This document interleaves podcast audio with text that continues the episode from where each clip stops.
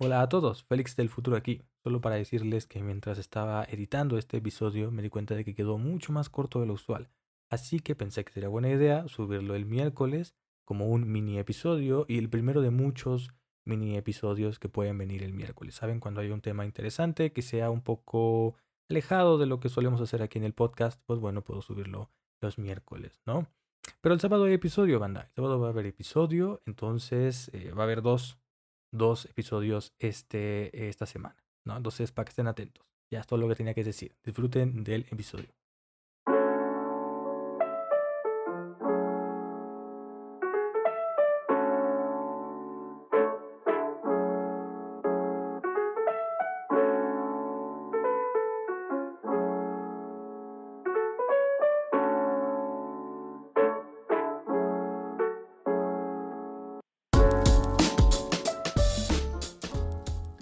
Hola a todos y bienvenidos a Arte Marte, un podcast dedicado a hablar de arte e historia del arte. Yo me llamo Félix, ustedes ya me conocen y muchas gracias por acompañarme en el episodio del día de hoy. ¿Cómo están banda? ¿Cómo están? Hace mucho, mucho que no hablábamos, hace mucho que no grababa un episodio, hace mucho que no subí un episodio. Estoy feliz, estoy contento porque ya tengo tiempo, porque me di un espacio y puedo grabar este episodio que es bastante interesante y además me nació. Me nació es... Eh, no es improvisado porque sí escribí bien un, guion y todo, pero sí es un episodio que surgió muy de la nada, ¿no? Eh, hoy es un episodio especial porque vamos a hablar de una película y no, no, no se preocupen, este podcast sigue siendo de arte y seguirá siendo de arte, pero esta película es una película especial, es una película sobre arte y lo más interesante, es una película sobre el mercado del arte, lo cual tampoco es tan común.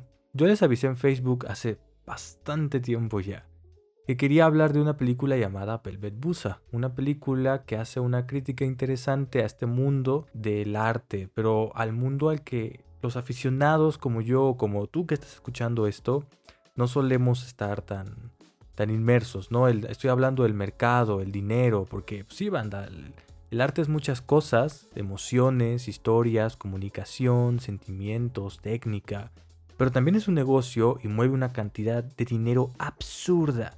Y esta película habla de eso, entonces me pareció interesante traerla al podcast eh, este episodio. Entonces, banda, de eso se trata Velvet Buzzsaw. Una muy mala película de terror, pero una muy buena película sobre arte. Así que ya saben, tráiganse un café, una botana, un cafecito, porque estos días ha estado bastante lluvioso y vamos con el tema del día.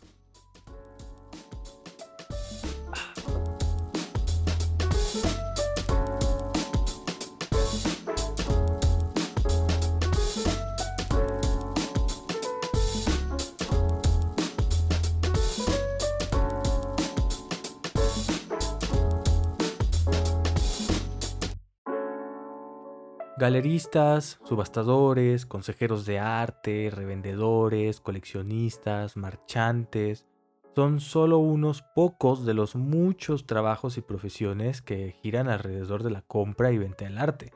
Y eso es algo que, por lo menos, creo que mucha gente ignora. A los aficionados del arte nos gusta ver el arte como un concepto que solo tiene dos caras, ¿no? El artista y su obra. Los que son muy muy aficionados pues seguramente van a muchas galerías, e incluso hasta independientes, ¿no? Y los que son ya muy, muy, muy, muy, muy, muy aficionados e incluso hasta trabajan ahí, pues van a los catálogos, se interesan por las casas de subastas y se interesan en el mercado, ¿no? Y es que no es para menos, el mercado del arte es un concepto pues bastante complicado y por eso mucha gente lo odia, otros lo justifican, otros se aprovechan y de esto mismo trata Velvet Buzzsaw. Yo no diría que esta película es una crítica al arte como la producción del artista. Porque si ustedes buscan esta película en internet, pues van a darse cuenta que mucha gente eso piensa. Que esta película es una crítica a los artistas. Yo no creo que la cosa va por ahí. Desde mi punto de vista, se trata más bien de lo que hay alrededor. Pero vamos por partes. ¿Quieren banda? ¿De qué se trata Velvet Busa? Pues es una película que narra la historia de unas pinturas malditas, ¿no? Unas pinturas hechas por un artista que exigió que fueran destruidas antes de morir y como no lo hicieron, pues estas pinturas tienen una maldición y están matando gente. Esto no es ningún spoiler porque lo pueden ver en, YouTube. El tráiler en YouTube les dice toda la historia. Y lo interesante es que te lo cuentan desde el punto de vista de un crítico de arte. Pero, ojo, no es ningún crítico de arte, es el crítico de arte. Es la epítome del crítico de arte. Entonces, te narran la historia de estas pinturas malditas y cómo poco a poco las personas involucradas en su venta van eh, muriendo, ¿no? Hasta ahora parece algo, pues, pues, muy normal, ¿no? Una película normal, una película clase B, de terror, normal, ¿no? Pero les voy a ser honesto, banda. Si están buscando una buena película de terror, esta película no es para ustedes. Aquí no lo van a encontrar. Es más, para que se den una idea de qué tipo de película es esta, hay en México una serie, no sé, bueno, había o hay, no sé si todavía exista, pero había una serie llamada Lo que la gente cuenta.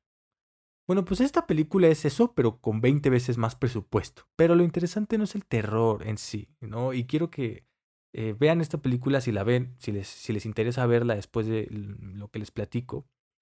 No la vean a través del terror, sino lo que nos cuenta del mundo del arte, ¿no? Todo lo que hay alrededor de vender una obra y todo lo que la gente hace para vender y vivir del mercado del arte.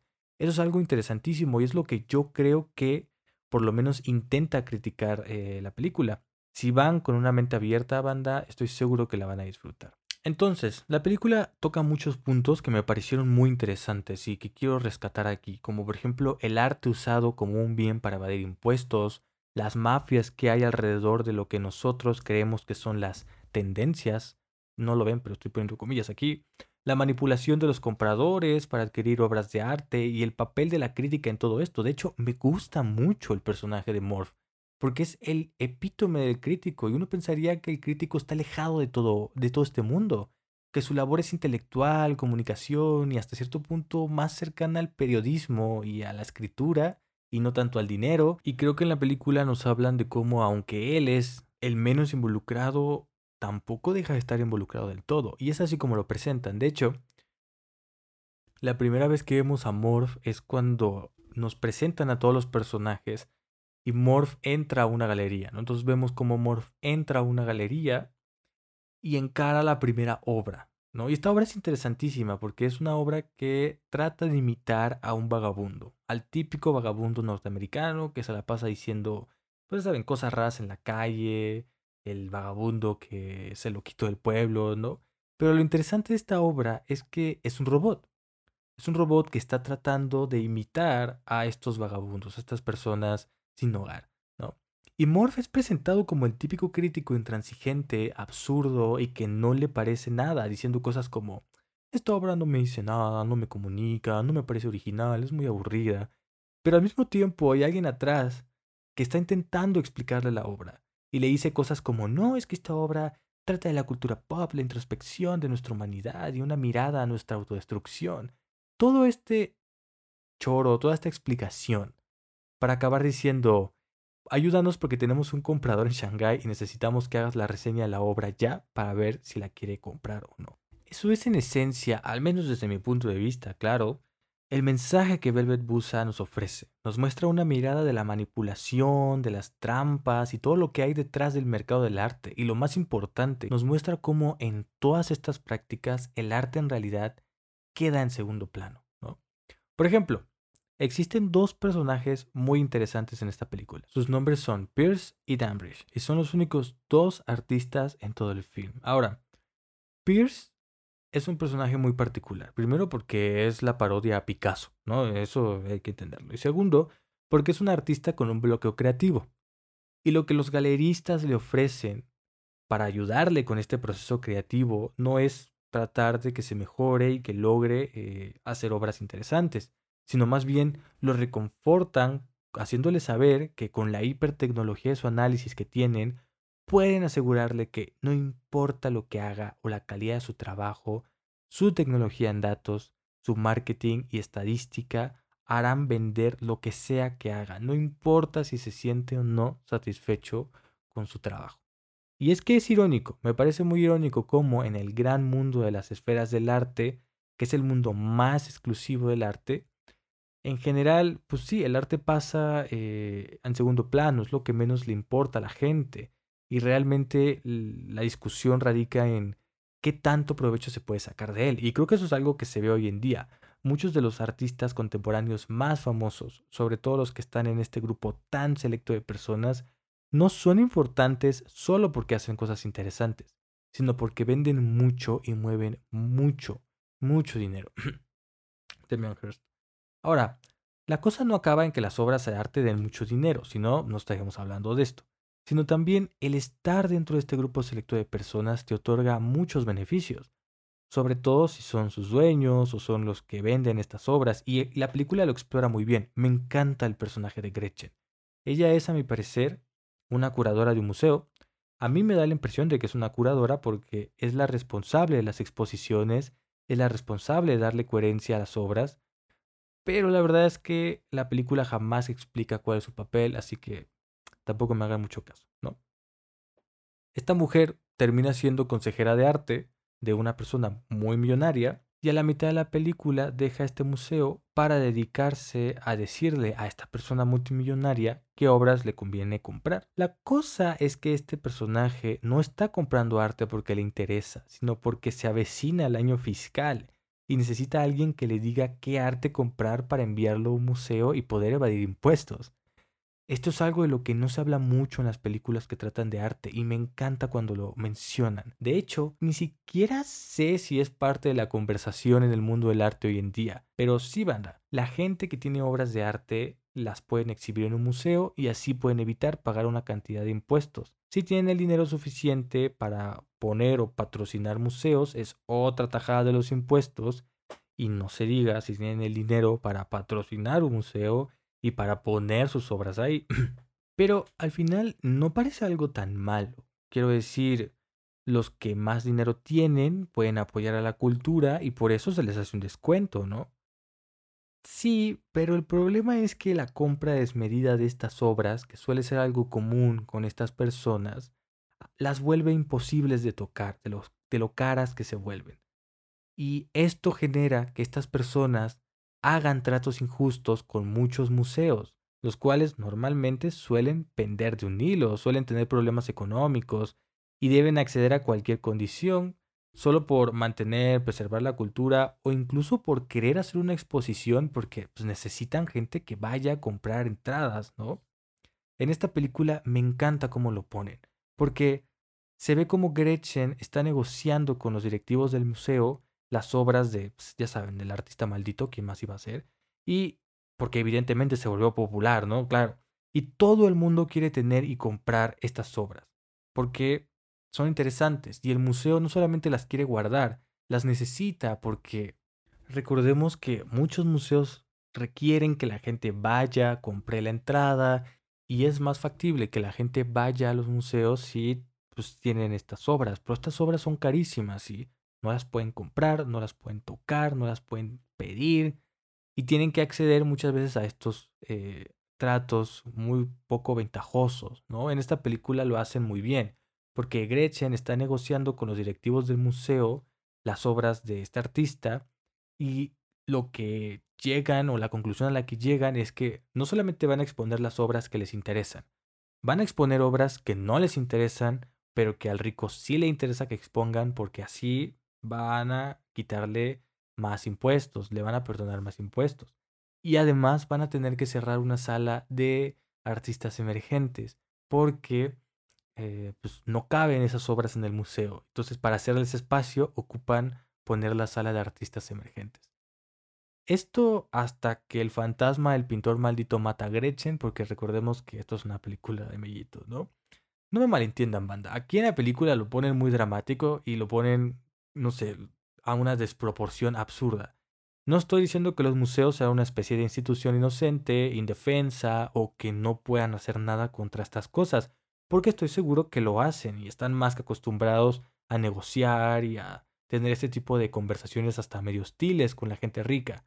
Pero no todos los museos son el Museo Británico, no todos los museos son el MOAC de Nueva York, y si a eso le sumamos el recurrente recorte a la cultura que hay normalmente en estos tiempos, pues cada vez se vuelve más común tener que aceptar este tipo de tratos que son poco ventajosos y más si son museos que no tienen el apoyo total del Estado, que son muy, muy, muy pocos, ¿no?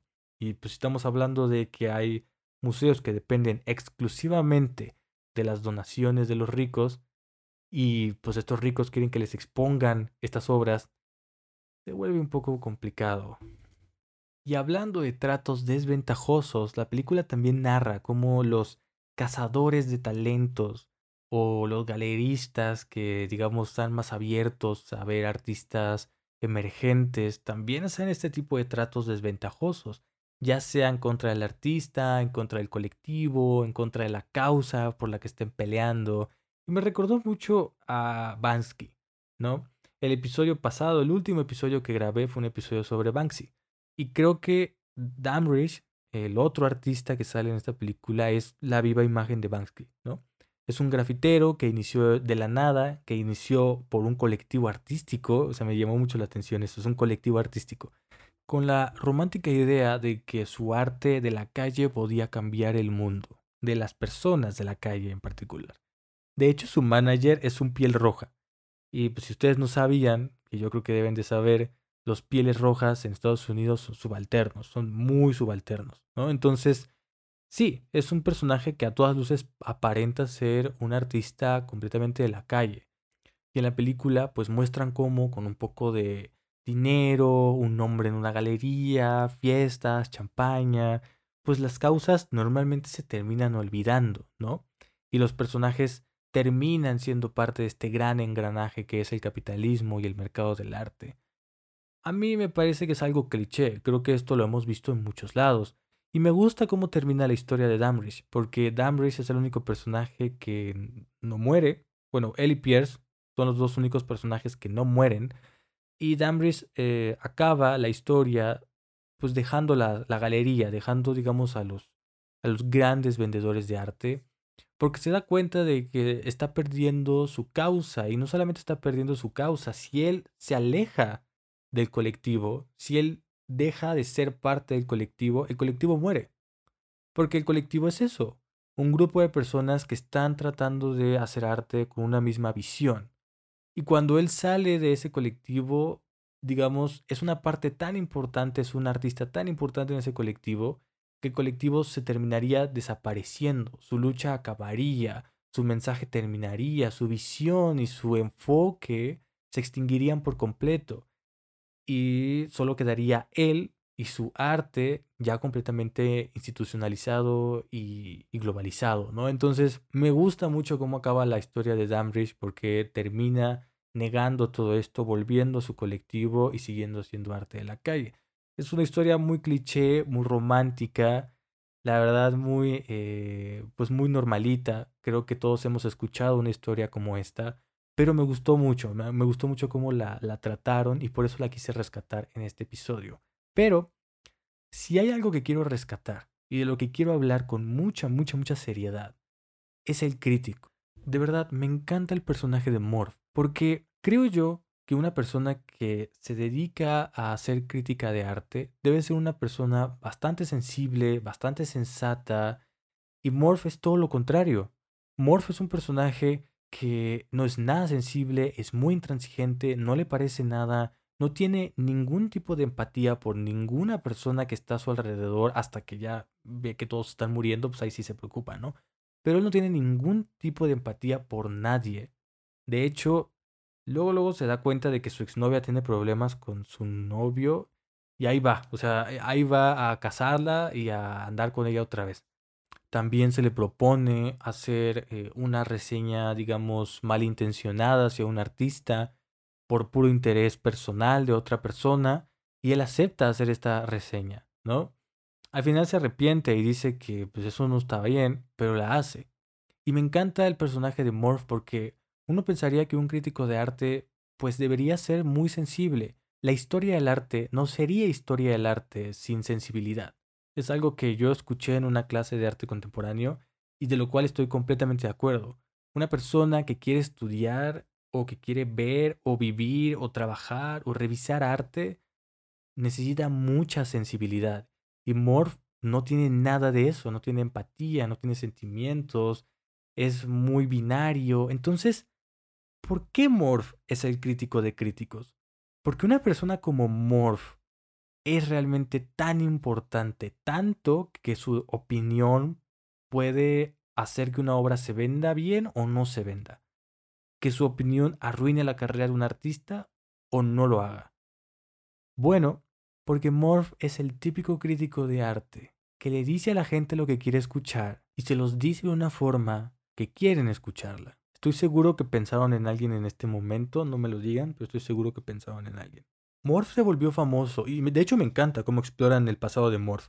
Pero Morph se volvió famoso porque llega un punto en donde sus críticas son solo sátira, son solamente eh, decirle al artista que es un papanatas, que no sirve para nada, son críticas hirientes. Y me recordó mucho la película de Ratatouille, cuando Ego dice que las críticas negativas son las más fáciles de escribir y las más divertidas de leer. Bueno, eso es Morph. Morph es ese personaje que le encanta hacer declaraciones polémicas, que le encanta decirle a la gente lo que haces es basura, que lo que haces no me gusta, lo que haces no vale la pena, lo que haces no es arte de verdad. Y por eso se volvió tan popular. La gente leía todo lo que decía y seguía todo lo que decía, porque, claro, yo estoy de acuerdo con él. Eso no significa nada, eso no tiene ningún valor, eso no me dice nada a mí tampoco. Sí, tienes razón. Y por eso se volvió el crítico de críticos poco a poco se va dando cuenta que sus amigos y la gente cercana a él se está muriendo. Y me encanta porque es en ese momento en que Morph se transforma y su personaje va cambiando con, con cada muerte y se va sensibilizando un poco más y empieza a dudar si lo que hizo estuvo bien o estuvo mal, si realmente sus acciones aportaron algo al mundo del arte. Y hay una escena o una secuencia, los estudiosos del arte del cine me dirían, eso no es una escena, es una secuencia. Bueno, hay una escena o una secuencia en donde él visita una instalación. Él ya está cansado, él ya está, él ya está abrumado porque la gente alrededor de él se está muriendo. Aparte, empieza a ver alucinaciones del artista maldito por todas partes. O sea, él ya es el próximo en morir. Y él está ya hastiado, él ya está cansado, está mal. Y entra a una instalación insonorizada, donde supuestamente el atractivo de esta obra es que se van a escuchar cantos de ballenas. Pero él no escucha los cantos de ballenas. Él escucha las críticas que dijo o que escribió y lo fácil que se le hizo en algún momento despreciar la creatividad y la creación de otras personas. Lo fácil que se le hizo en algún momento decir, tú no sirves para nada, esto no es arte, esto no me gusta, esto es lo más aburrido que he visto. Y me encantó como él simplemente se arrepiente de todo lo que hizo. Es en este momento cuando Morph empieza a tener esta sensibilidad que caracteriza al estudioso del arte, ¿no? Y, empieza a arrepentirse, es cuando se arrepiente de lo que hizo con el artista que, bueno, se, se, se puso de acuerdo para, para criticarlo mal, ¿no? Y es en el momento en el que él se da cuenta de que la crítica de arte va mucho más allá. Y de que no es solamente un instrumento para vender o no vender o jactarse o hacerse el intelectual. Es en ese momento cuando él empieza a tener los pies en la tierra. Se pregunta por qué jamás se preocupó por problematizar esta obra. ¿Por qué jamás se preocupó por preguntarse por qué no me gusta? ¿Por qué me gusta? ¿Qué me dice? No. Solamente, ¿sabes qué? Esto ya lo vi antes, esto no me gusta, esto me parece aburrido, esto no es original, esto ni siquiera le puedo decir que es arte y hasta ahí quedó su crítica. Creo yo, creo yo, que este es un llamado de atención o una especie de señal para muchos críticos de arte que solamente hacen eso. Y yo estoy seguro que ustedes pensaron por lo menos en uno. Y para mí esta parte es maravillosa. Es el clímax del personaje, es el clímax de Morph, es el momento en donde él eh, desarrolla su personaje, cambia por completo y además es, es precioso. O sea, incluso este momento me gusta mucho recordarlo porque es él en una cámara insonorizada todo de color azul, las luces van apagando, él se va haciendo bolita y va escuchando todas estas críticas que él hizo. Ahora, el fantasma asesino no hizo nada de esto. Y eso es lo que más me gustó de esta parte. El fantasma en ese momento estaba matando a otra persona, o sea, estaba ocupado haciendo otra cosa. Lo que Morph está escuchando es su propia conciencia es el peso de su conciencia que le está reclamando todo el daño que hizo. No sé, me pareció muy interesante esta última parte, me pareció muy interesante la parte de Morph. Quizás es un poco cliché, sí, pero nos deja una reflexión bien interesante sobre la crítica de arte, ¿no? Y a dónde debemos llegar o a dónde debe llegar la gente, porque yo no soy crítico de arte, entonces no sabría decirles, pero a dónde debe llegar la gente que quiere o aspira a ser crítico de arte, ¿no? Que simplemente decir, esto no me gusta, esto está feo, los colores están mal, no basta. Hay que problematizar, hay que preguntarse, hay que cuestionar, hay que dialogar con las obras y no simplemente cerrarse y decir, ya, esto no es arte, ya, ¿no? No sé, me encantó, me encantó el personaje de Morph, me encantó cómo se desarrolla su historia y me encantó al final cómo él se da cuenta de todo el daño que ha hecho y decide remediarlo. ¿Cómo lo hace? Pues escribe un artículo en su página web sobre la verdad de las obras de arte. Porque estas obras de arte estaban hechas con tejido, piel, sangre, ya sabe, película de miedo. Y pues si la gente sabía de esto, pues ya no iban a querer comprar las obras, la galería se iba a ir en bancarrota y este, además él iba a perder él iba a perder toda su respetabilidad, iba a quedar como pues alguien o un loco o alguien que está recomendando obras sin realmente conocerlas. Lo cual, pues eso hizo, porque él realmente no conocía las obras, le gustaron y quiso participar por el puro negocio. Aunque a mí me parece que no es la película de terror más valiosa allá fuera en el mercado, creo que es una película que vale la pena ver si están interesados en el mundo del arte, porque pone por lo menos en la mesa algunos temas interesantes que normalmente no solemos conversar cuando hablamos de arte el mercado, las mañas, la manipulación, ¿no? Cómo van desintegrando tendencias, cómo van desintegrando eh, colectivos artísticos por el bien del dinero y sobre todo la crítica de arte y en qué consiste realmente ser un crítico de arte, ¿no? Me parece a mí que esta película, viéndola desde una perspectiva diferente a una película de terror, puede ser una película disfrutable, una película interesante.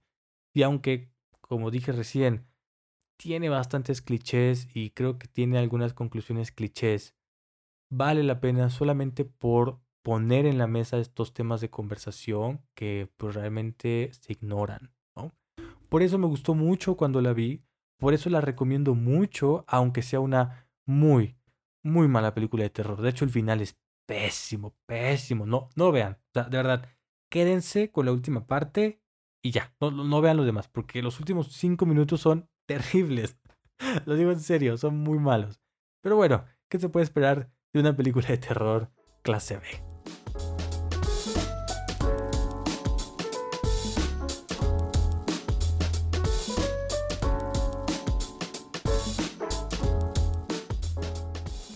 Bueno gente, hasta aquí el episodio de Velvet Busa, hasta aquí el episodio del día de hoy, un episodio un poco más cortito, un poco más informal, un poco más relajado, de mí hablándoles de una película que me llamó mucho, mucho la atención. Háganme saber en mis redes sociales o en los comentarios del podcast si ustedes conocen alguna de estas eh, películas, habían visto, qué les pareció, les gustó, no les gustó, les animé a que la vieran háganmelo saber. Me parece muy interesante su opinión. Y si conocen otra película de este estilo, ¿cuál me recomiendan? Creo que sería muy bueno conocer más películas que hablen y problematicen sobre el mundo del arte, ¿no? Ya nada más me queda recordarles mis redes sociales, Arte Marte, en Instagram, Facebook y Twitter. Ahí estoy para echar el cotorreo, echar el debate, si están de acuerdo, no están de acuerdo, si opinan diferente, háganmelo saber. Me encantaría saber su opinión. Entonces, recuerden que están escuchando este podcast en Spotify, pueden suscribirse para que les lleguen las notificaciones y además si están escuchando este podcast desde otra plataforma como Apple Podcast o Google Podcast o eh, Overcast, les deja escribir una reseña. Me encantaría leer sus opiniones, me encantaría que me dejaran una reseña y me encantaría saber qué opinan de este podcast. Sin nada más que decir, banda, espero que todos estén muy felices, seguros y saludables en sus casas, tanto ustedes como sus familias. Y nos estaremos escuchando la semana que viene. Gracias. Chao.